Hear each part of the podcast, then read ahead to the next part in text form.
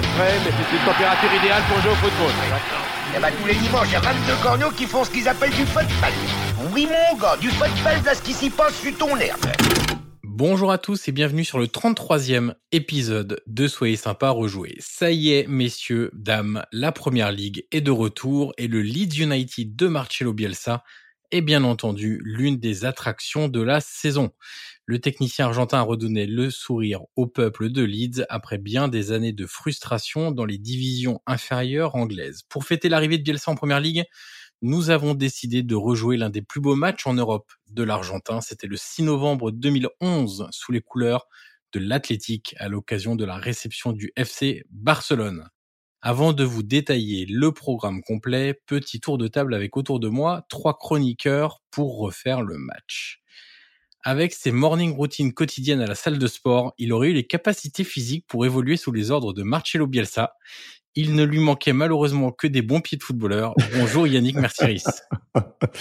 Ah, bonjour à tous et encore, même avec les morning routines, je suis pas certain d'avoir le, level, la caisse pour suivre les, demandes de, des locaux. Analyste vidéo et podcasteur, il se murmure qu'il a pris beaucoup plus de plaisir à analyser les matchs de l'Athletic sous Bielsa que les rencontres du FC Nantes sous un autre Argentin, Angel Marcos. Bonjour Florent Tognuti. salut Johan, salut à tous. Moins locaux que l'original, il voue un culte à l'entraîneur argentin au point d'avoir écrit un livre, Le mystère Bielsa, afin d'analyser ce phénomène. Il est avec nous, il sera notre monsieur Bielsa de l'épisode. Bonjour Romain Laplanche. Salut Johan, salut à tous. Et notre hôte du jour, il est journaliste, podcasteur, vous le savez, et bien entendu, fin supporter de la GIA. Autant vous dire que pour lui, ce podcast va ressembler à une rencontre du troisième type pour quelqu'un finalement qui n'a connu que les facéties tactiques d'un certain Giroud. Bonjour Johan Crochet. Merci Yannick, je n'ai connu que le 4-3-3 pendant très longtemps à, la JOCR et le, et le marquage individuel aussi. Bien sûr. et puis un seul ballon par match, on va le récupérer dans les tribunes quand il va. Exactement. Vous en avez l'habitude, à chaque fois que nous revenons sur un match, on débute toujours par un petit peu de contexte pour bien replacer le match dans l'histoire. Alors, ce match entre l'Athletic et le FC Barcelone, je le rappelle, le 6 novembre 2011, c'est un des, on est dans le premier tiers du championnat. Euh, on va rappeler un peu ce qui s'est passé à, Bilbao et, au Barça. Alors à Bilbao, la saison passée, la saison précédente, c'était donc 2010-2011, c'était Joaquín Caparros. Euh, le club termine sixième et se qualifie donc pour l'Europa League. La saison de 2011-2012, celle qui nous intéresse, et la première de Marcelo Bielsa à Bilbao, la première des deux, puisqu'il fera deux saisons à Bilbao. On peut dire de toute façon qu'il ne fait que deux saisons tout le temps. C'est la première fois avec Leeds, c'est la première fois avec Leeds qu'il va faire trois saisons, enfin qu'il entame une troisième saison dans un club. Alors la recrue principale du côté de Bilbao, c'est Ander Herrera, un joueur bien connu maintenant, qui arrive de Saragosse. On va rappeler un petit peu le contexte du recrutement tout à l'heure avec toi, euh, Yannick, du club du club basque. Euh, le début de saison de, Bilbao, ça commence mal en championnat, un point en quatre matchs, en plus des adversaires largement à la portée. Je rappelle Vallecano, euh, là, je sais pas si on dit Vaillé ou Vallecano, j'en sais rien. Espagnol, Malaga et Betis. Je rappelle que j'ai fait allemand LV1. Ceci explique cela. Euh, ça décolle ensuite. Huit matchs invaincus en jouant en plus le Barça, l'Atlético, Séville et Valence. On peut même aller jusqu'à deux défaites seulement en 17 matchs entre le 24 septembre 2011 et le 4 février 2012. Ils sont même cinquième à la 26e journée et sixième à la 35e avant de s'effondrer sur les quatre derniers matchs de la saison. Un seul point sur 12 et de terminer dixième de Liga. Pour autant, le club est quand même finaliste de l'Europa League contre l'Atlético, défaite malheureusement 3-0, après avoir sorti notamment, Yannick, le PSG en poule, puis le Lokomotiv Moscou, Manchester United, Schalke et le Sporting, le club portugais de Lisbonne. Et le club est également finaliste de la Coupe du Roi et comme en finale de la Coupe d'Europe, défaite 3-0 face au Barça. Du côté du Barça, justement, la saison précédente, le Barça remporte la Liga, la Ligue des Champions, la Supercoupe d'Espagne et est finaliste de la Coupe du Roi. On est dans la forte période de domination du Barça de Guardiola. C'est d'ailleurs cette saison 2011-2012, pardon, la dernière de Guardiola au Barça. Les recrues principales, un certain Fabregas et un certain Alexis Sanchez. Tu veux Fabregas le numéro 9 oui, exactement. Du côté des départs majeurs, Boyan à la Roma, Gabriel Milito à Independiente en Argentine et Maxwell au Paris Saint-Germain en janvier. On le verra d'ailleurs lors de ce match-là. Le club est deuxième au moment d'affronter Bilbao, 8 victoires et 3 nuls en 11 journées, avec déjà, on s'en rappelle un peu de ce Barça en Espagne qui écrasait tout sur son passage. 8-0 contre Sasuna et 3 fois 5-0 euh, contre Villarreal, contre l'Atlético et contre Mallorca. Cette saison se bouclera malheureusement sans très gros trophée, on va dire ça comme ça, puisque euh, le Barça termine deuxième de Liga derrière le Real. Le club c'est le Real des, des 100 points de Mourinho, c'est celui-là ou pas? Ouais, exactement. Le le club gagne, le club est éliminé en demi-finale de la Ligue des Champions par le Chelsea de Di Matteo. Et enfin, le club gagne quand même la Coupe du Roi, la Super Coupe d'Espagne. Alors, ils ont quatre trophées, mais on va dire c'est pas les majeurs. C'est Coupe du Roi, Super Coupe d'Espagne, Super Coupe d'Europe et la Coupe du Monde des clubs. Alors messieurs, une fois le contexte rappelé, nous allons passer aux compositions d'équipe. Euh, je me régale déjà de tes prononciations des joueurs. je t'annonce, je me régale déjà.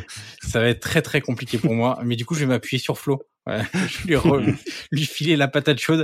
Euh, Flo, euh, le schéma tactique de, de, Bilbao, du Bilbao de, de Bielsa. Est-ce qu'on est, euh, dans quelque chose qu'on a vu après à Marseille ou qu'on a vu à, à Leeds? Bah, déjà, le, le, fait, le fait est que le schéma tactique euh, de Bielsa varie souvent en fonction de l'adversaire, puisque son, son système de jeu va dépendre du fait du marquage individuel du système de l'adversaire. Donc, sur ce match-là, face, à, face au FC Barcelone, ils vont se retrouver en 4-2-3-1, vu que l'adversaire, le FC Barcelone, joue en 4-3-3. Donc, on va avoir, il me semble, parce que la, la qualité du match n'était pas certaine et en plus il pleuvait beaucoup. Donc euh, sur la, les plans larges, je sais plus qui forcément était qui, mais il me semble qu'au milieu de terrain c'était euh, euh, André Herrera qui se retrouve en pointe haute pour s'occuper de Busquets, euh, avec Llorente aussi qui, qui, travaillait entre les deux centraux du, du Barça. Ensuite De Marcos et, et Iturraspe Aspe qui étaient sur Xavi et Iniesta. Et euh, oui, Xavi Iniesta, oui, c'était bien. Et, euh, et ensuite, bon, bah, sur les côtés, Sousaeta côté euh, côté gauche.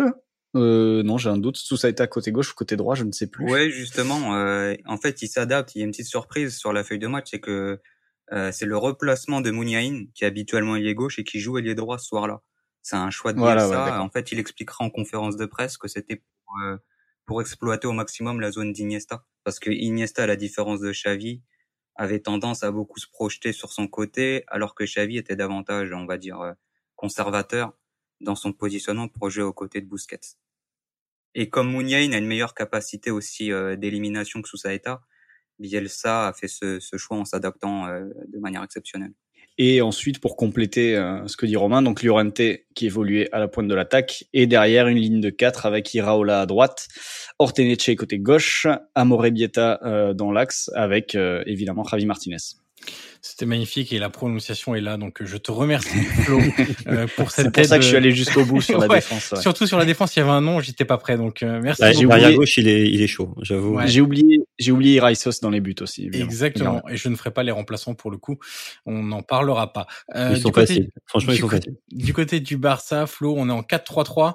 Euh, allez, je la fais, celle-là, ça devrait être plus simple pour moi. On a Valdez dans les buts, Alves, Piqué, Mascherano et Abidal en défense. Xavi Busquets, Iniesta au milieu de terrain. Messi, donc euh, plutôt côté droit. Fabregas, euh, alors en faux numéro 9 entre guillemets. Et la surprise, Flo, c'est Adriano euh, qui est positionné très haut, lui le latéral, normalement latéral gauche. C'est quoi l'idée Quelle est l'idée de, de mettre Adriano titulaire et surtout à un poste avancé comme ça? Eh bien, je ne sais pas. c'est aussi simple que ça. En revoyant le match, je ne sais pas si Romain, euh, qui semble avoir eu ou revu les conférences de presse, a, a une réponse. Mais c'est vrai qu'Adriano, c'est un petit peu surprenant de le voir à, ce, à cet endroit-là, sur ce match-là. Ouais, alors euh, je crois qu'on a Bielsa n'a pas euh, n'a pas répondu à cette. Enfin, on l'a pas posé la question ni à Guardiola d'ailleurs. Mais je me demande si c'est pas une euh, réponse préventive au fait que le danger vienne davantage de ce côté et qu'il a voulu être euh, euh, qui s'est adapté aussi peut-être en, en, sachant que que Iraola montait pas mal et tout ça. Voilà, exactement, exactement, Mais c'est étonnant que le Barça s'adapte à ce point-là à, à, Bilbao, quoi. Ça, ça en dit long quand même sur l'empreinte et surtout sur l'empreinte qu'a Bielsa sur Guardiola.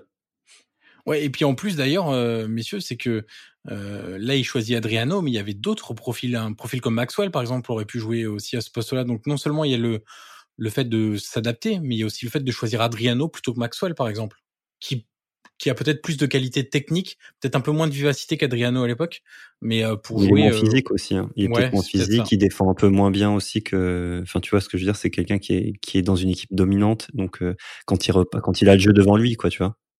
Ouais, exactement, et surtout, on, pouvait davantage s'attendre à ce que David Villa soit à ce poste. c'est l'ailier gauche, donc Villa a déjà joué à ce poste. Enfin, il a déjà eu ce rôle par euh, par le passé, donc c'est vrai que c'est assez étrange. Et puis il y avait encore un autre choix qui aurait pu être fait, euh, Flo aussi, c'est mettre Keita par exemple au milieu de terrain et avancer Iniesta dans le trio offensif comme ça a été parfois le cas aussi. Ouais, de toute façon avec ce Barça-là, il y avait, il y avait énormément d'options, mais c'est vrai que quand on va rentrer un petit peu plus dans dans le match et qu'on va évoquer l'individuel euh, de Bielsa et l'agressivité des, des joueurs de Bilbao, euh, on va rapidement arriver sur en effet la question qu'est-ce qu'il se serait passé dans ce match si euh, Villa et Sanchez avaient été titularisés sur les ailes euh, avec un Messi en position de faux numéro 9 parce que ce qu'il a manqué au Barça sur ce match en grande partie, c'est ce qu'il avait manqué d'ailleurs au Barça aussi. On, on avait évoqué euh, leurs difficultés et leur pour exploiter la profondeur en 2009 quand ils affrontaient Chelsea. Et là, à nouveau, il y a quand même des, des séquences où euh, l'agressivité de Bilbao et, euh, et, leur pressing est un petit peu éliminé et battu par le Barça, par un Messi qui va se retourner, qui va se mettre dans le sens du jeu. Et là, normalement, pour punir ça, pour punir une ligne défensive aussi agressive, il y a des espaces à exploiter dans la profondeur. Et le fait est que démarrer avec Fabregas et Adriano pour épauler Messi, t'es beaucoup moins dangereux dans la profondeur que si t'avais démarré avec Villa et Sanchez pour épauler Messi. Et on peut se demander même ce qui se serait passé en deuxième mi-temps si le déluge n'avait pas forcément rendu la pelouse aussi impraticable, parce qu'en deuxième mi-temps, ça devient très compliqué de jouer au foot, et notamment de jouer long euh, sur des, longues passes à ras de terre, parce que le l'eau ralentit tout. Mais c'est vrai que cette approche avec euh, Fabregas Adriano peut surprendre. Après, il y a aussi sans doute des, des histoires de forme euh, physique à l'époque d'un Barça qui doit enchaîner peut-être les matchs. Et peut-être que ce match-là, il a décidé de faire tourner, de mettre Villa ou Sanchez sur le banc. Peut-être qu'il revenait de blessure, ce sont deux joueurs qui ont qui en ont quand même eu quelques-unes au Barça. Donc je sais pas, mais c'est vrai que la, le manque de profondeur que ça va amener côté Barça va faciliter aussi euh, le match de Bilbao en partie. Alors du côté de, de, Bilbao, on va faire un petit focus sur euh, Iker Muniain, euh, qui a été annoncé partant chaque euh, été quasiment euh, dans le viseur de plein de grands clubs espagnols, anglais, italiens, etc. Et en fait, ce joueur a fait toute sa carrière à, à Bilbao. il faut peut-être expliquer d'ailleurs pourquoi, on va commencer par là, euh, Yannick, euh, pourquoi il n'est peut-être pas parti, c'est que Bilbao, ne recrutant que des joueurs basques aussi, euh, et vendant très cher certains internationaux par la suite, réussit à offrir de très bons salaires à ces joueurs. Il y, a, le salaire, mais il ne met pas que. En fait, c'est pas qu'une question d'argent. j'imagine. Ouais, c'est ça. En fait, il faut savoir que Bilbao, enfin l'athlétique Bilbao, hein, on va pas dire Athletic, euh, enfin Athletic Club même il faudrait dire, plus que Athletic Bilbao. Club et encore, exactement, hein, et absolument pas Atletico Bilbao, s'il vous plaît messieurs, dames, messieurs dames bien sûr. Euh, Bilbao c'est un club à part. Euh, c'est le troisième club doyen espagnol. il a été fondé en 1898 je crois, donc c'est un an avant l'OM pour comparer un peu avec la France. Et il a la particularité d'être le seul club avec le Barça et à ne jamais avoir été relégué en des deux c'est quand même assez immense de se dire que voilà, il y a que trois clubs qui n'ont pas connu la descente et il en fait partie. Sachant en plus ses caractéristiques très spécifiques. c'est le deuxième club le plus titré en Coupe d'Espagne. Ils se sont fait rattraper par le Barça il y a pas longtemps, il y a moins de, de 10-15 ans. Et c'est le quatrième club le plus titré en Liga donc c'est un très gros club espagnol. Et pour comprendre un peu d'où d'où vient cette particularité du club espagnol, il faut juste un peu faire un tout petit un tout petit brin d'histoire. C'est un, un, club qui a été fondé par des Anglais. C'est pour ça d'ailleurs qu'on dit Athletic et pas Atlético. C'est pour ça qu'il y a le H. Euh, en gros, Bilbao à la fin du 19e, c'est un port industriel hyper important. Il y a beaucoup de travailleurs, donc notamment beaucoup d'étrangers et beaucoup d'Anglais et euh, notamment des Anglais qui viennent du nord-est de l'Angleterre. Euh, coucou, euh, ils viennent souvent de Sunderland. D'ailleurs, c'est pas innocent si les couleurs de Bilbao sont de rouge et de blanc. Ça vous rappellera le club de Sunderland. Et euh, ils jouaient souvent contre des bourgeois locaux, des bourgeois basques locaux qui s'appelaient, euh, qui eux s'appelaient l'Athletic Club. Et les Anglais avaient créé le un autre nom de un autre nom de, de club. Et du coup, euh, deux trois ans après, à force de, de, de se rencontrer, etc., ils décident bah, venez les gars, on fait un seul club, et c'est comme ça que naît l'Athletic Bilbao. Il s'appelle pas comme ça à l'époque, mais bon, grosso modo, je vous fais l'histoire courte pour qu'on soit un peu tranquille. Et euh, c'est donc le club a donc ça se démarre ça en 1902, un truc comme ça, et c'est que en 1911 que le club dit je ne prendrai que des Basques.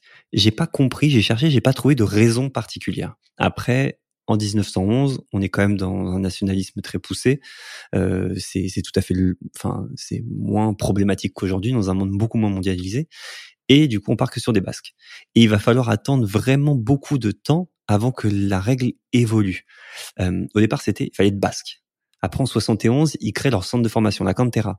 La Cantera, pour vous faire un, un exemple, c'est créé huit ans avant la Masia.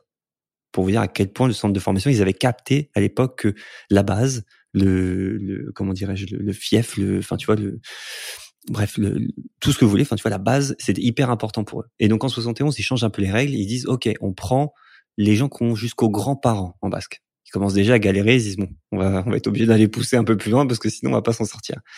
Et euh, et après ça change. Dans les années 90, ils rechangent encore et là ils prennent les joueurs formés au Pays Basque, d'ailleurs encore le cas. Donc c'est les joueurs les Basques évidemment d'origine basque, formés au Pays Basque. Euh, c'est pour ça que Iñaki Williams euh, peut le faire. Il est espagnol mais formé au Pays Basque alors qu'il a des parents. Euh, je ne sais plus quel pays. Je ne veux pas dire de bêtises. Un pays africain. Je, j'hésite entre deux. Je ne vais rien dire. Ghana. Voilà, voilà, c'est ça, je suis que j'avais en tête. Et donc, le Bilbao a ce, ce truc très particulier. C'est aussi un, euh, des clubs espagnols, ils sont quatre à avoir des socios, mais des vrais socios. C'est-à-dire qu'ils ont un pouvoir sur la direction du club. Il y a le Barça, le Real, Osasuna et l'Athletic qui font ça. Et, et, tout ça fait en sorte que hum, il se crée quelque chose de très particulier à Bilbao. Pour ceux qui connaissent un peu le Pays Basque, espagnol ou français, c'est un monde à part. C'est une, c'est une frontière imaginaire, mais c'est une vraie frontière culturelle, avec une langue, euh, avec euh, une culture, une cuisine, etc. Et ce fort attachement aussi permet, c'est très basique, et c'est tout con, mais ça permet aux joueurs de jouer. On oublie, mais en fait, quand on est formé là-bas, on sait qu'on va jouer. Déjà parce qu'il y a moins de concurrence, il y a moins de basques, donc on, est sûr qu'on est, on est sûr de jouer. Et c'est un club qui est extrêmement bien structuré, et surtout qui fait tout le temps ou quasiment tout le temps une Coupe d'Europe. Donc forcément, et qui est dans un championnat où ils descendent jamais, où ils sont très compétitifs. Donc en fait, Bilbao, c'est juste un club parfait pour grandir. Et encore plus quand on est basque, on a cet attachement qu'on qu'on peut perdre aujourd'hui. Et, et, ça se voit, ça se voit dans les très gros joueurs qu'ils ont. Euh, Ravi Martinez, j'ai pris les derniers, Ravi Martinez, Raul Garça, Lorente, Adouriz, euh, Berchiche, même il y en a qui reviennent. Euh, ils ont même pris des Français, Lizarazu, euh, ils ont pris des entraîneurs aussi plus ou moins basque, plus ou moins espagnol, Luis Fernandez. Euh, D'ailleurs, ça ne s'applique pas aux entraîneurs, hein, le fait d'être basque, il faut le savoir. Et euh, mais ce qui est plus dingue là-dedans, c'est qu'il n'y a aucune loi, aucun écrit qui stipule qu'il doit y avoir des basques dans ce club. Rien du tout. C'est une règle tacite. C'est-à-dire que demain, l'entraîneur décide de, prendre Mbappé, ah, il n'y a rien qui l'interdit à part euh, à part bah, en fait les sociaux, l'histoire, euh, etc. Donc c'est quand même assez fou. D'ailleurs, je sais pas comment. Je sais qu'il y a des joueurs de FM parmi parmi nous. Je sais, j'ai jamais fait de partie avec Bilbao, mais je sais pas si c'est comme ça. Si on peut recruter d'autres joueurs, on est obligé de faire ça. Je je sais pas comment ça marche, mais c'est euh, c'est c'est unique au monde, je crois. Je j'ai pas le souvenir. Je sais pas si vous vous avez ça en tête. Je crois que c'est unique au monde d'avoir ce type de recrutement là et cet attachement qui est en fait une plus-value sportive impressionnante. Oui, oui, c'est une politique euh, régionaliste en matière ouais, de recrutement et de formation. Et pour compléter ce que tu dis, Yannick, ce qui est intéressant et ce qui lie, euh, ce qui lie euh, cela avec le, sujet du jour, c'est que au niveau du jeu, en fait, avec Bielsa, on retrouve l'ADN euh, de l'équipe des années 20 et du début des années 30, qui était dirigée à l'époque par Fred Pentland, un entraîneur anglais qui prenait un, un, jeu fait de passes de passes courtes à une époque où le, où le jeu direct était la norme. Donc c'est très intéressant de voir aussi ce lien euh, se rappelle à l'histoire avec le, le, passage de, de Bielsa à, à, l'athlétique. Et puis surtout, ils s'en sortent aussi, pour compléter, ils s'en sortent aussi très bien parce que ils arrivent à vendre des joueurs extrêmement chers. On se souvient de Laporte, euh, qui a été vendu, qui a été à un moment le, le, défenseur le plus cher du monde, 65 millions il y a, il y a quelques années. Kepa aussi, qui est parti il y a deux ans pour 80 millions. C'est énorme. Ils arrivent à faire de très gros transferts, donc ils peuvent se permettre. Euh, et puis ils ont un vivier en fait qui est assez fou. Donc euh, c'est un club qui qui vit qui vit globalement très bien. Après, j'ai pas regardé le, bilan financier de tout ça. Hein. Je sais pas s'ils sont dans le rouge ou pas machin, mais en tout cas, sportivement, j'ai l'impression que c'est un club qui est sain. Alors messieurs, on va passer au menu tactique de Flo. Euh, donc c'est beaucoup Flo, ça va être aussi Romain et Yannick. C'est clairement, c'est clairement son podcast à Flo là. Il ça Guardiola, nous on peut s'arrêter, on, peut aller coucher. Et Yannick et moi, on, va beaucoup écouter. Exactement. Alors Flo sur ce match, euh, peut-être qu'avant de, parler, de rentrer vraiment dans le vif du sujet de, de ce match-là, peut-être rappeler quelques idées essentielles développées par Bielsa, comment il voit le jeu déjà pour euh, essayer de bien bien comprendre ce qu'on ce qu'on va évoquer après en termes de, de, de match face au Barça. Oui, bah s'il faut un mot pour qualifier hein, pour qualifier sa manière de jouer, ça va être intensité. Euh, que que l'équipe ait le ballon ou ne l'ait pas.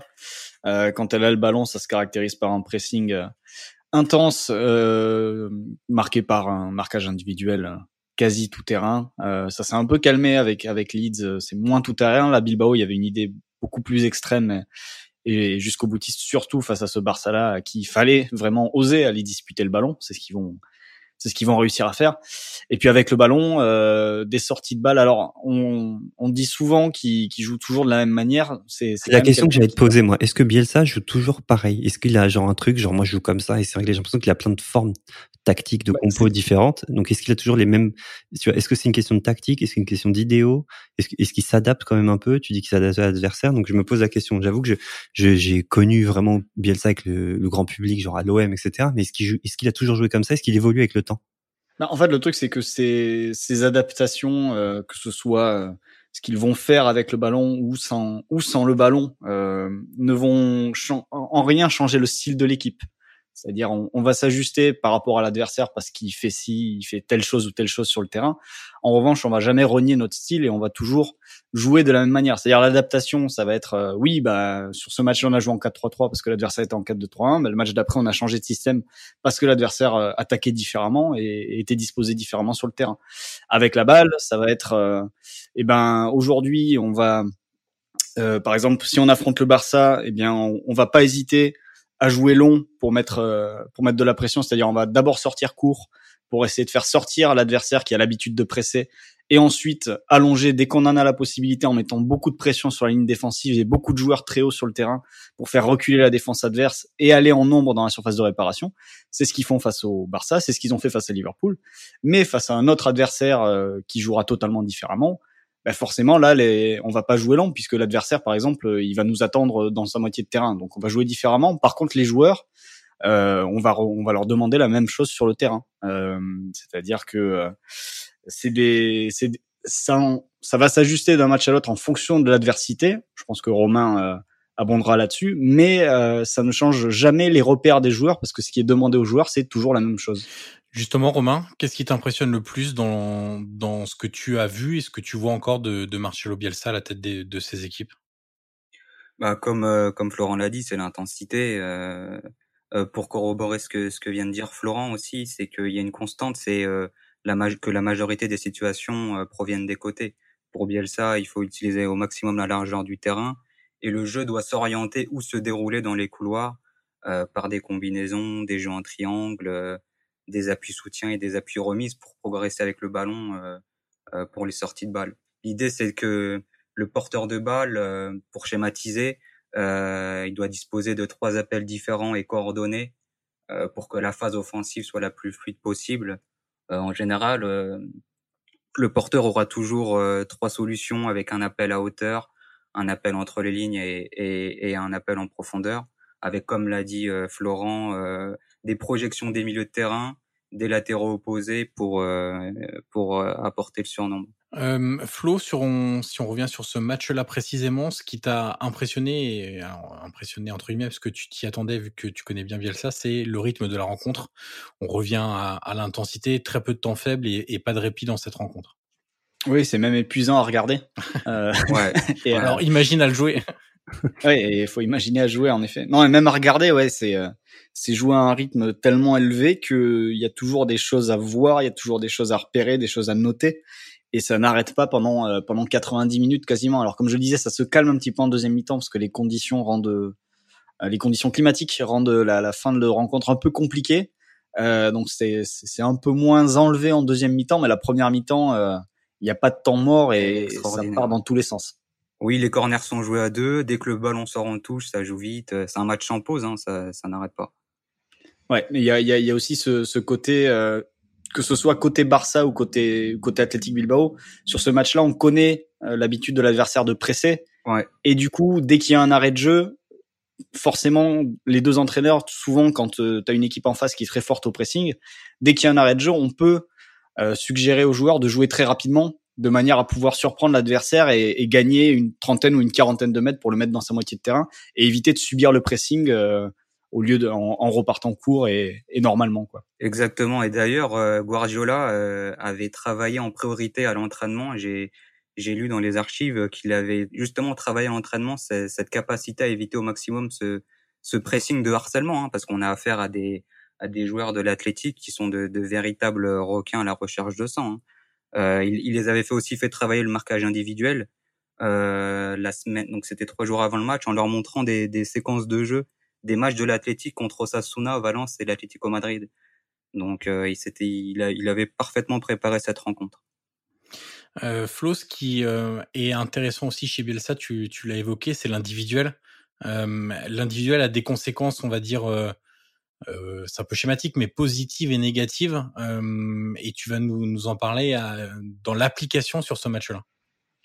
Ouais, bah les conséquences positives, euh, c'est assez simple. C'est une pression constante sur l'adversaire. Si tout le monde suit son suit son joueur, évidemment, et si elle est bien pratiquée, euh, et ben l'adversaire va pas avoir de répit, et va être toujours sous pression et va peut-être être poussé à la faute. Conséquence négative, c'est que tu peux très rapidement te retrouver avec une une phase défensive totalement déstructurée et, euh, et la capacité pour l'adversaire, si le porteur de balle se sort de la pression, d'avoir une ligne de passe qui, en une passe, peut éliminer euh, euh, presque toute l'équipe pour lancer un partenaire au but. Ouais. Voilà les deux, euh, les deux volets de l'individuel, le positif et le négatif. Ouais, d'ailleurs, on voit très tôt dans le match euh, ces, ces deux côtés. Euh, à un moment, Fabregas, il, il décroche pour servir d'appui euh, dans ses 40 mètres. Et t'as Amore Bieta qui est assez basse, qui est Amore Bieta, qui rappelons-le, qui est, qui est défenseur central. Donc, euh, donc on, on, voyait dès le début du match qu'Amore Bieta et, et Artoneche n'hésitaient pas à monter jusqu'au milieu de terrain pour euh, pour couper les lignes de passe, comme tu l'as dit, Florent vers Messi et notamment Fabregas aussi. Et d'ailleurs, on a vu, on voit que dès que Messi décroche et qu'il parvient à se retourner, que ça débouchait derrière sur des situations très dangereuses euh, pour le Barça, parce qu'ils exploitaient après les grands espaces laissés par l'Athletic. Mais messieurs, avant de continuer, nous arrivons à la mi-temps de notre épisode. C'est donc le moment de laisser place à notre partenaire. On se retrouve juste après. Alors côté Barça, Flo, un moyen de de contourner, euh, on va dire, euh, cet individuel, c'est de mettre un joueur en plus dans les phases de construction. Et ce joueur-là, c'est Victor Valdés. Ouais, ben c'est l'occasion un petit peu de reparler de ce gardien qui euh, qui a pas les, enfin, qui a laissé une très grande trace quand même dans le dans le foot moderne parce que c'est c'est un des premiers gardiens utilisés comme un véritable joueur de champ dans la construction. Et c'est vrai que sur ce match-là, euh, le fait qu'il apporte un plus un face à un adversaire qui justement jouait beaucoup l'individuel, enfin jouer l'individuel même totalement, plutôt que beaucoup.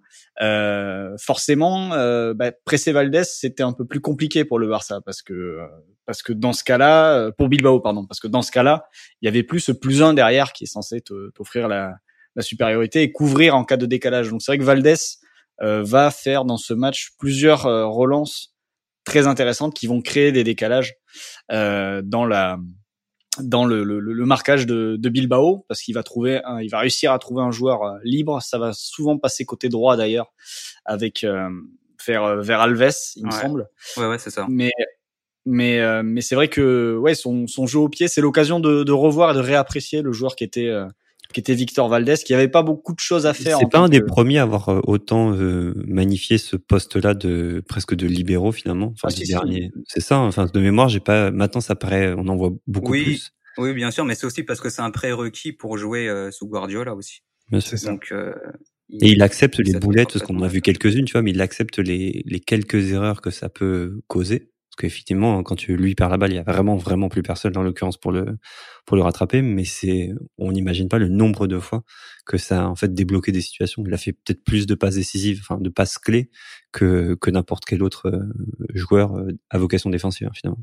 Ouais, c'est ça. De toute façon, Guardiola a fait ça avec tout, euh, tous ses gardiens de but après Valdés. Euh, Neuer a dû beaucoup travailler au pied euh, avec avec lui quand il est quand il est arrivé au Bayern. À City, il a pris Bravo. Bon, ça s'est mal passé, mais il a pris Bravo avant tout pour ses qualités au pied. Mm. en Angleterre, Ederson aussi par la suite. Donc ouais, il a. C'est vraiment, comme le disait Romain, c'est un prérequis. D'ailleurs, le Barça a gardé ce prérequis par la suite avec notamment l'arrivée de Ter Stegen et de Bravo aussi entre temps.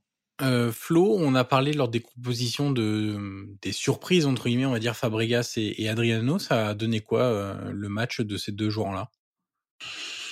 Euh, Un peu compliqué. Euh, je pense que Romain sera d'accord. Fabregas, c'est un, un, petit peu difficile. Il, met un but, mais c'est vrai que il a du mal à être influent parce que sous la pression, c'est quand même un joueur qui, qui est pas fait, même à l'époque, ouais, pour recevoir la balle d'eau au jeu. Ouais, oui, oui, ouais, je suis d'accord. Et, euh, et Adriano, alors Adriano a une grosse occasion en tout début de match, je crois troisième, quatrième minute à peu près, euh, où euh, un mouvement où il part de la gauche. Plusieurs fois, il a essayé de, de faire euh, les fameux appels en profondeur que j'évoquais, mais c'est vrai que euh, il s'en sort pas trop mal, je trouve, dans, dans sa tâche, mais c'est pas c'est pas un facteur X qui va qui va qui va changer le, le déroulé du match.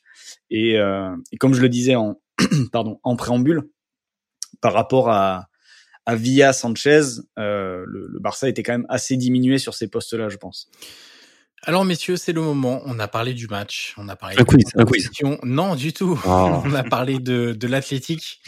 on va beaucoup parler de Marcello Bielsa. On va commencer avec toi, Romain, évidemment. Euh, on va évoquer, puisque ce match, c'est euh, l'affrontement, c'est un terme un peu un peu guerrier, donc c'est un peu trop, mais on va dire c'est euh, l'opposition entre Guardiola et, et, Bielsa, euh, qu'on va retrouver cette saison d'ailleurs en première ligue, hein, quand euh, Leeds United va affronter Manchester City. Euh, Guardiola a rencontré Bielsa euh, lors d'un voyage que tu avais qualifié d'initiatique, quasiment en Argentine. qu'est-ce que Guardiola est allé chercher auprès de Bielsa et qu'est-ce que Guardiola dit de Bielsa aujourd'hui? Alors c'est simple, euh, Guardiola, il est allé donc à ce, voyage initiatique en, à l'automne 2006, mais il est pas, il est pas allé voir que Bielsa, il est allé voir euh, trois coachs, donc Bielsa comme tu l'as dit, mais aussi Ricardo Lavolpe et, et César Luis Menotti. Donc il avait, ça faisait à peine trois mois qu'il avait obtenu son, son diplôme d'entraîneur, et son but c'était de, de, converser avec eux pour qu'ils apprennent de leurs expériences. Donc il y va en quête de conseils. Euh, ce qu'il apprécie de Bielsa, bah, c'est tout d'abord parce qu'il avait, il veut le voir parce qu'il avait admiré l'Argentine de la Coupe du Monde 2002. Et euh, il a été aussi encouragé dans cette voie par euh, Batistuta, euh, qui a joué avec lui à, à, la Roma et au Qatar et qui lui avait dit à l'époque où Guardiola avait ses envies d'être coach, euh, si tu veux devenir entraîneur, va voir Bielsa. Euh, Batistuta, il, il, sait ce qu'il dit puisqu'il a été détecté par Bielsa et, et il jouera sous ses ordres chez les jeunes à Newells. Donc Guardiola s'est rendu au, au, domicile de Bielsa avec son ami euh, cinéaste David Trueba. Trueba qui avait d'ailleurs écrit un article dans El País sur cette rencontre, euh, durant laquelle ils ont parlé 11 heures à refaire le football et Guardiola notait euh, tout ce qui l'intéressait sur son carnet. Et depuis, euh, à chaque fois qu'il en a l'occasion, il, il, il, manque pas de, de vanter ses mérites. Mais qu'il ait voulu le voir aussi, euh, c'est quelque chose de naturel parce qu'ils ont, ils ont des influences communes. Euh, Bielsa s'est inspiré de Menotti pour son idée offensive du football et même pour avoir influencé le football mondial. Euh, donc comme comme je vous l'ai dit, Guardiola ira le, voir durant son voyage, mais on peut aussi citer, citer Van Gaal à travers l'Ajax, l'Ajax qui euh, donc l'Ajax de Van Gaal qui est euh, la plus grande inspiration de Bielsa durant ses années de formation et c'est aussi une référence pour Guardiola. Euh, il, il, en parle dans son livre Mi Rente Mi Football. Bielsa a reconnu d'ailleurs avoir vu plus de 200 matchs de cette équipe. C'est un gros gros consommateur de football quand, quand il était jeune. Il l'a copié d'ailleurs, hein, il le dit clairement. Et même aujourd'hui, quand on voit Manchester City ou Leeds, quand on voit euh, par exemple l'utilisation du, du, du, du, troisième homme ou les mouvements avec des appuis constants euh, pour les sorties de balles ou pour les ou pour trouver les décalages, c'est une émanation directe de, de cet Ajax de Van Gaal. Et puis bien sûr, il y a il y a Johan Cruyff pour Guardiola, tout le monde sait son admiration euh, pour Cruyff et la connexion qu'il y avait entre les deux hommes. Mais il faut savoir que quand Bielsa était à Newell's, il étudiait le jeu de ce Barça-là. en fait, à l'époque, via des intermédiaires, on lui envoyait la presse européenne et il recevait aussi les, les matchs de ce Barça-là qu'il connaissait sur le bout des doigts. Et puis, globalement, pour pour pour schématiser aussi, ils ont une vision du football similaire déjà dans leur approche en termes de préparation de match. On est peut-être sur les, les entraîneurs les plus méticuleux, les plus torturés. On est sur deux entraîneurs qui veulent euh, jouer dans le camp adverse avec un, un pressing de haut et deux entraîneurs qui qui se cachent pas de vouloir gagner avec style. Alors pour euh, rappeler un petit peu les, les, les périodes, euh, quand on parle de, de Bielsa à, à Newells, c'est entre 80 et 92, 93, c'est ça 90 hein et 92. Euh, voilà. Il commence euh, par l'Apertura, donc le tournoi d'ouverture, et il remporte son premier titre. Et il terminera euh, en, en 92 en remportant le, le, tournoi de clôture, le Clausura 92. Il a fermé la boucle quelque part. Et, et après, il aura une carrière qui sera pas forcément linéaire, hein, d'ailleurs. Euh, il fera beaucoup de choses dans beaucoup de pays. Euh, quel est au, final aujourd'hui, quand tu te penches un peu sur la carrière de Bielsa, euh, quel est pour toi la le moment le plus intéressant de, de cette carrière? Pas forcément d'ailleurs en termes de, de, résultats, mais en termes de d'évolution de pensée, de mise en place de ses idées, etc. Euh, moi, je dirais le Chili parce qu'il a complètement euh, transformé euh, transformé le football au Chili. Il faut se rappeler qu'à l'époque, donc il arrive à l'été 2007, le Chili vient de perdre 6-1, en, je crois que c'est en quart de finale de la Copa América. Et donc le Chili est à l'époque dans une crise sportive et, et institutionnelle et il va faire euh, confiance à la jeune génération qu'on connaît aujourd'hui, les, les Medel, Vidal et Alexis Sanchez. C'est la même génération qui avait euh, cet été-là euh, fini troisième de la Coupe du Monde des U20 et et après il fera un travail exceptionnel avec cette équipe en l'amenant jusqu'en huitième de finale de la de la Coupe du Monde et il, a un héritage qui est extraordinaire aussi du point de vue structurel humain. Il a il a appris à il a appris quelque part aux, aux Chiliens euh, à, à aimer le football pour ce qu'il est vraiment quoi. Alors Bielsa, c'est à la fois un entraîneur et un personnage très clivant, euh, comme il en existe finalement assez peu euh, à ce point-là, quand même à ce degré-là. Euh, alors je... les réseaux sociaux ne sont pas la, la vie de manière générale, mais c'est euh, un bel échantillon quand même. Euh, ce qu'on ce qu'on voit sur sur ces réseaux. Puis même, on le voit quand même sur des, des sphères d'influence journalistique, euh, journalistique pardon, etc. C'est que, en gros, c'est un peu tout blanc ou tout noir avec Bielsa. à la fois, ce qui est bien, c'est que tout le monde a un avis dessus. Ouais. Et à la fois, et, ça, et ça, ça veut dire, ça veut dire quelque chose. C'est-à-dire que tu dégages quelque chose. Et on a tellement de footeux, de coachs, etc. où c'est le calme plat. Lui, au moins, t'es, voilà, c'est ça. D'accord, pas d'accord, euh, bullshit maximum ou génie incompris, mais il y a un truc. Et rien que pour ça, ça vaut le coup, je trouve. Rien que pour ça, il faut, faut respecter ça. Alors, il y a, y, a, y a, effectivement le côté entraîneur, il y a aussi le côté personnage. Euh, nous, on a connu en France euh, euh, des débats assez particuliers, euh, on va dire ça comme ça, sur, sur le personnage euh, Bielsa. Romain, c'est un, c'est quelqu'un qui n'est pas dans la demi-mesure. Et c'est quelqu'un, c'est un entraîneur notamment qui est quand même assez radical dans le sens où il n'a qu'une façon de voir le football, c'est la sienne euh, et il a ses idées et il en voit pas d'autres en fait. Oui, c'est un entraîneur à pair. Alors pas que du point de vue du jeu, mais on peut dire qu'il est euh, qu'il est au-delà des, des, des, standards humains, avec une intégrité et une exigence morale peu commune. Bah, D'autant plus dans le monde du football, euh, il donne un sens différent au football, même un sens à la vie de certains. Euh, il est différent aussi par euh, par son verbe et, et, son éthique, dans son rapport aux autres, par rapport aux joueurs, par rapport à la presse, comme tu l'as dit. Euh, oui, et puis il est radical dans sa façon de voir le football, avec un jeu trop, très offensif, avec ses variétés, euh, avec un pressing tout terrain, un marquage individuel qui n'est plus commun, mais comme l'a dit aussi Florent, euh, euh, avec Leeds, il a mis, il a mis un peu, peu d'eau dans son vin. En fait, avec lui, il n'y a pas de plan B. C'est que pour lui, le plan B, c'est corriger le plan A, donc d'être plus appliqué dans l'exécution. Et, euh, euh, Flo, et, Flo, sur la même thématique, sur la façon de voir jouer de, de Bielsa, toi qui le suis depuis un petit moment, Euh, tu confirmes cette impression de pas d'alternative entre guillemets. Euh, ces entraîneurs-là, on les appelle un peu les ayatollahs euh, du football dans le sens où ils n'ont qu'une façon de, de, de, voir les choses et ils se posent un peu en espèce de guide suprême du football euh, et leur façon de, de et dans la façon de d'avoir cette envie de transmettre leurs idées.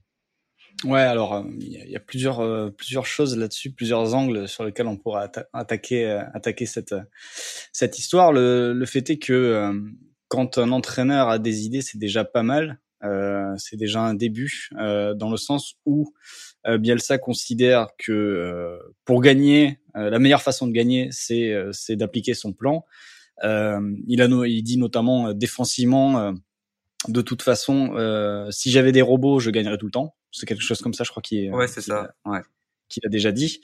Euh, je ne perdrai jamais. Ouais, ouais c'est ça. c'est ça. C'est un peu moins romantique du coup le football de Bielsa quand tu dis ça. Mais il est là, non, mais il est là pour euh, à la fois pour euh, gagner et, amener du spectacle.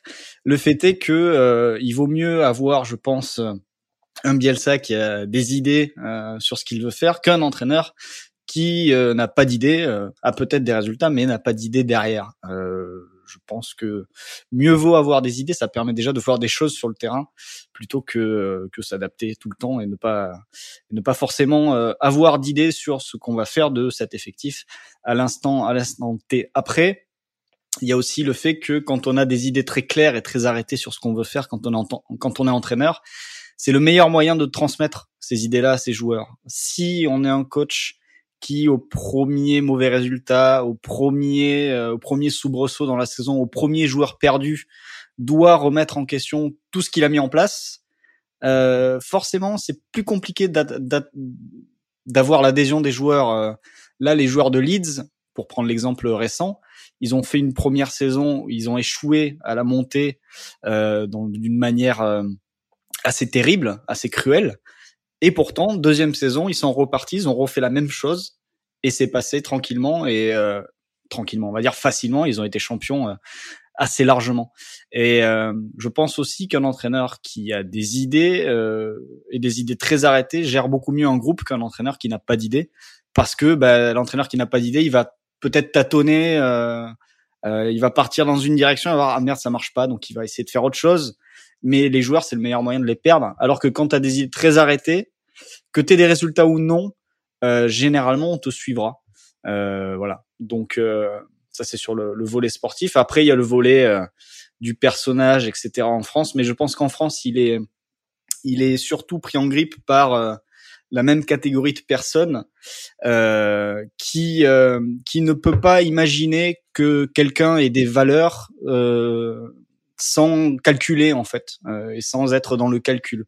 Ils ne peuvent pas imaginer que Bielsa soit une vraie personnalité parce que euh, quelqu'un, à leurs yeux, quelqu'un qui a des valeurs comme euh, comme celle que prône Bielsa et une certaine humilité ne peut pas exister en vrai. Donc ils calculent vraiment parce que eux ne peuvent pas ne peuvent pas imaginer ça. Je pense que c'est ça qui explique pourquoi Bielsa est traité de de populiste et d'autres euh, et d'autres mots euh, tout aussi sympathiques euh, par certains journalistes. Romain, là-dessus, ton ton avis? Oui, bah ça c'est un. Il faut aussi apprendre à le connaître. Si on si on on n'a pas cette cette envie d'apprendre qui il est profondément, si on, on ne lit pas, si on ne se documente pas, c'est vrai que c'est difficile de, de comprendre pleinement le, le personnage. Euh, dernière chose qu'on peut évoquer sur euh, sur Bielsa, c'est ses départs, euh, Romain, euh, départ compliqué de, de Bilbao, départ compliqué de Marseille, et aussi sa fausse arrivée à la Lazio euh, annoncée puis 48 heures plus tard annulée. comment tu comment tu vois ça? Est-ce que ça révèle quelque chose de de la personnalité exigeante de, Bielsa avec les autres et à la fois avec lui-même oui, alors l'idée qu'il quitte les clubs avec, fracas, qu'il est intenable, c'est aussi un peu une idée reçue. Euh, euh, parce qu'en fait, les seules fois où il a vraiment quitté une institution avec fracas, c'est avec euh, l'Atlas Guadalajara en 97, quand il renonce à prendre l'équipe première le jour de sa présentation officielle pour une question morale, et quand il démissionne de l'OM pour une question contractuelle. Puisqu'il faut, pour revenir euh, rapidement sur ce fait, c'est que les, les, dirigeants ont changé les, les, termes de son contrat sur un contrat sur lequel Bielsa et le club s'étaient s'étaient accordés préalablement. Euh, par exemple, quand il quitte Newell's en 92, il vient de remporter le Clausura, il a tout gagné avec euh, avec le club, donc il a fait le tour. Pour lui, c'est le moment idéal pour partir. Quand il quitte Vélez en 98, il vient également de remporter le, le Clausura, donc le tournoi de clôture. Et euh, Bielsa a, a, permis au club de rester dans la voie du succès parce qu'à l'époque, c'était un, un, club euh, un club euh, très fort sous Carlos Bianchi et, Osvaldo Piazza. Quand il quitte la sélection argentine en 2004, tout est réuni pour lui, puisque la nouvelle génération est en place. Les Tevez, Aymar, Macherano, Saviola. Il vient d'être finaliste de la Copa América 2004 et de remporter les Jeux Olympiques. Et la sélection, en plus de ça, est bien partie pour se qualifier pour la Coupe du Monde 2006. Et euh, quand il démissionne du Chili en 2011, alors là, c'est lié à la nouvelle présidence euh, avec laquelle il ne s'accorde pas. Il, le, il fera prendre conscience à toute une génération qu'ils peuvent battre n'importe qui. Et d'ailleurs, à la Ladio, puisque euh, tu es revenu dessus, Johan. Il faut aussi euh, rappeler que quand son quand il s'engage, enfin quand son engagement pour la Lazio est officialisé, il est surpris parce que euh, ça dépendait du mercato réalisé par le club. Exactement. Lui, voilà, lui a déjà réalisé son audit, il a passé au crible les installations, sauf que pour le mercato, il demande sept joueurs, dont quatre avant le 5 juillet, donc cette, cette, date précise. Sauf que personne n'est arrivé, donc avant même que le club parte en stage, il décide de, bah de, de, de, de, ne pas signer au club. Euh, Flo, euh, sur le côté euh, homme mystérieux, ou Yannick d'ailleurs, euh, comment vous voyez ça? Comment vous analysez ça? Moi, je trouve ça... en fait, Bielsa, il est, il est très clivant, et moi, le seul truc que je trouve louche, en fait, c'est que, il est, je le disais au début, il est jamais resté plus de deux ans dans un club. Et alors, je comprends que tu puisses partir pour un ou deux trucs, ça se finit en général mal, les histoires entre les clubs, mais cette instabilité-là, qui n'a jamais évolué finalement, ou alors peut-être la Hadid, c'est la troisième, peut-être qu'en fait il a aillé un peu changé. Tu vois le côté genre je meurs avec mes idées, je suis toujours, tu vois le côté trop, trop à fond dans un sujet. J'ai du mal et je me dis c'est aussi faire preuve d'intelligence que de savoir s'adapter un petit peu de temps en temps. Tu vois les, les gens qui sont trop fermés, trop dans leur truc, bah je sais pas, je je je, je crois pas qu'on soit dans un monde aujourd'hui où il faut il faut avoir des principes, il faut avoir tout ce que tu veux, des valeurs, machin et tout. Mais quand tu en as trop, c'est que ça bloque au bout d'un moment. Et donc c'est peut-être que le problème c'est toi et pas ah, forcément que les autres. Je suis d'accord avec toi. Toi Yannick, excuse-moi euh, Johan, mais c'est juste que la plupart du temps c'est pas de son fait. À l'OM c'est pas de son fait. Euh, avec le Chili c'est pas de son fait. C'est lié à des à des à des coups de canif dans le contrat ou à des euh, élections à la présidence qui qui, qui ne lui correspondent pas. Ouais, mais l'exemple de c'est pas de son fait, c'est pas de ma faute, quand ça arrive, il entraîne depuis 90, on est en 2020, ça fait 30 ans et ça fait 30 ans qu'il fait que deux ans avec le club. Parce que lui, il aurait bien voulu continuer. À, à l'OM, il était en plein, à l'Athletic Bilbao également. Euh. Je, je, comprends, tu vois, qu'il y a toujours, mais quand il y a un coup de canif dans le contrat, etc., ben on peut toujours essayer de s'arranger. Tu vois, des gens qui avalent des, couleuvres, ça fait partie de la vie et, et que si t'as vraiment envie de continuer, tu peux aussi. Donc, euh, je comprends qu'il soit, tu vois, qu'il y a eu des coups des coups de canif, on va dire ça comme ça et pas autrement. Mais à un moment, je me dis, euh, enfin, tu vois, Bielsa, il est vieux aussi, il peut avoir un peu de, un peu de, de sagesse, tu vois, et de se dire bon, allez, je, voilà, c'est juste mon point de vue là-dessus. Après, d'un autre côté, euh, je pense que tout le monde euh, aimerait pouvoir faire une carrière sans avoir à, avaler de couleuvre.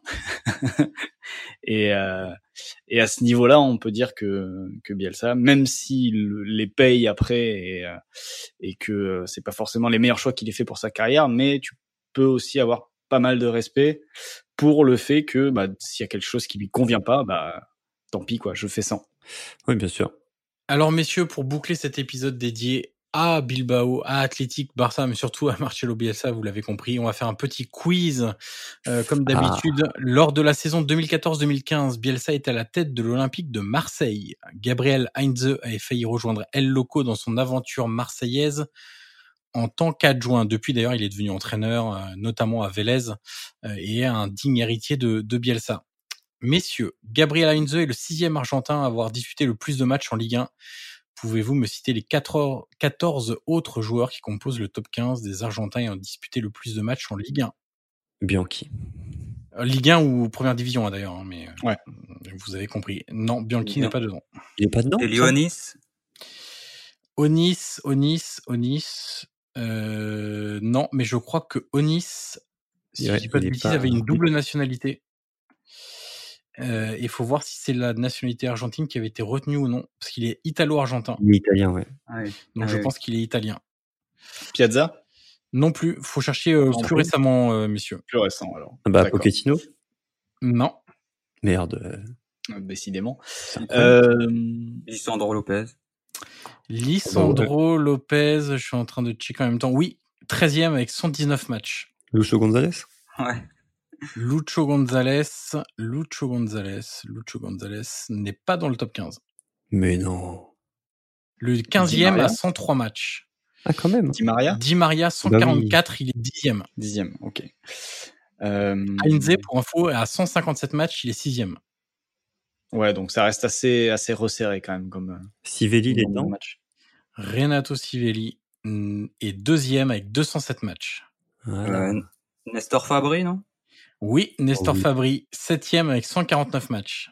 Euh, Ah oui, euh, Marcelo Gallardo. Oui, il est dedans. Faut juste que je retrouve à quelle place il est. 12e avec 124 matchs. Il n'y a pas Omar da Fonseca au moins. Non. Euh, c'est pas simple. C'est Mhm. pas simple. Euh, C'est fou, ça. euh, c'est des internationaux, enfin, le... je suis en train de vérifier parce que du coup, il y a un ou deux noms qui manquent qui me semblent bizarres. Euh, non, non, non, non. Da Fonseca 98. Euh, ah si, il devrait être dedans. Alors pourquoi? Il est français, franco-argentin. Donc est-ce qu'il a été mis en nationalité française? Ah ouais. Hmm. Ouais, c'est J'ai l'impression qu'il y a quand même, j'ai l'impression qu'il y a quand même beaucoup de joueurs des années 2000. hein. Donc on va partir sur depuis le début des années 2000 parce que j'ai l'impression qu'il y a, je suis en train de revérifier là, il y a beaucoup de joueurs des années 2000. Donc euh, partons sur depuis le début des années 2000 plutôt. Euh, indice, euh, deux joueurs passés par le Paris Saint-Germain récemment. Enfin encore récemment. Ah, Pastore. Oh, mais Ouais. comment j'ai pu oublier Pastore? Oh. Avec 186 matchs, un attaquant passé par le PSG. oh là là. Oh. Euh, l'avait dit. L'avait dit, 107 matchs, 14e. Si je vous dis, il y a deux joueurs de Toulouse dedans. Toulouse? Euh, Ah oui, euh, euh, Mauro, non, Mauro Cetto, Oui. non Oui, Mauro numéro 1, 216 matchs. Il a joué à Nantes et tout machin, il en a fait plein, ouais, logique. Et je me demande s'il n'y a pas, euh, je sais pas s'il a joué à euh, Juan Pablo Sorin, je sais pas si. Non, Sorin n'est pas dedans. Ouais, il fait qu'une saison Ah à oui, Paris. oui. Invaincu à Paris d'ailleurs. Alors messieurs, je vais Ah vous donner des indices. Euh, Ah ouais, malheureusement, un joueur qui est décédé dans des circonstances tragiques, qui euh, Ah, mais Salah. Emiliano Salah. oui, Emiliano Sala. Emiliano Sala, 144 matchs. 11e, l'autre joueur de Toulouse, un petit gabarit milieu de terrain. Oscar Trejo? Oui, 126 Ah ouais, matchs. il en a joué autant. D'accord. Numéro 15, un milieu de terrain euh, italo-argentin, mais qui était référencé comme argentin, euh, passé par Lille notamment. Milieu de terrain. Euh, C'est D'Amico. Oui, Fernando D'Amico, exactement. Euh, Huitième, un joueur passé par River qui a brillé cette saison en Coupe d'Europe, Je passais par River qui a brillé cette saison en Coupe d'Europe. Euh, passé Euh, par l'OM. Il y a Kavenaghi dedans ou pas? Non, Non Ok. passé par l'OM, Ah, euh, Fernandao Non, euh, non, mais je suis con, il est brésilien, n'importe quoi. Puis il est mort en plus, le pauvre. qui a vraiment brillé, brillé en Liga, en. Coupe d'Europe. Oui, Ah bah oui, Lucas Ocampos. Ocampos, 147 matchs. Mais oui. Il vous manque cinquième et troisième. Cinquième, un joueur, euh, mon cher euh, Florent, Ah, qui je a joué savoir. à Bordeaux. Alejandro. Alonso. C'est pas Cavenaghi, c'est bien Alejandro Alonso, 158 Ah, ok. matchs. Et un joueur passé par Monaco, notamment. Époque Didier Deschamps. Ah, euh, Lucas Bernardi. Oui, Ouais. troisième ouais, ouais. avec 186 matchs. Donc je répète, hein, je pense, il faudrait que je double check. Je croyais avoir mis, euh, je croyais avoir mis depuis le début de la Ligue 1, mais je pense que j'ai dû mettre que les années 2000, euh, parce qu'il y a d'autres noms euh, qui me semblent un peu bizarres en termes d'oubli, même s'ils ont des doubles nationalités, ça me semble un petit peu, un petit peu bizarre. Donc pour euh, redire, hein, euh, Mauro Cetto, Sivelli, Bernardi, Pastore, Alonso, Heinze, Fabri, Ocampos, Salah, Di Maria, Trejo, Gallardo, Lisandro Lopez, Lavezzi et Fernando D'Amico. Voilà, messieurs, qui va boucler notre épisode dédié à donc, euh, on peut le dire comme ça, Marcelo Bielsa, même Oui, si on a pris un prétexte, hein, évidemment, le match Bilbao, enfin Athletic, pardon, Barça du 6 novembre 2011. Merci. Match remporté par euh, Bilbao. Je suis même pas sûr qu'on l'ait dit au final. Mais non. Partant sur Bielsa. Non, de deux. Ah oui, 2-2, oui, pardon. Oui, tu oublies le, le, très joli but de Messi à la fin. Euh, oui, c'est vrai. Merci Yannick, merci Flo, merci Romain. Je rappelle le nom de ton bouquin, Le Mystère Bielsa, à retrouver dans toutes les bonnes crèmeries et librairies que vous pouvez commander, évidemment s'il n'est pas en rayon. Euh, merci à tous les trois et on se retrouve très rapidement pour un nouvel épisode de Soyez sympa, rejouez. À très vite. Ciao. Salut à tous. Salut.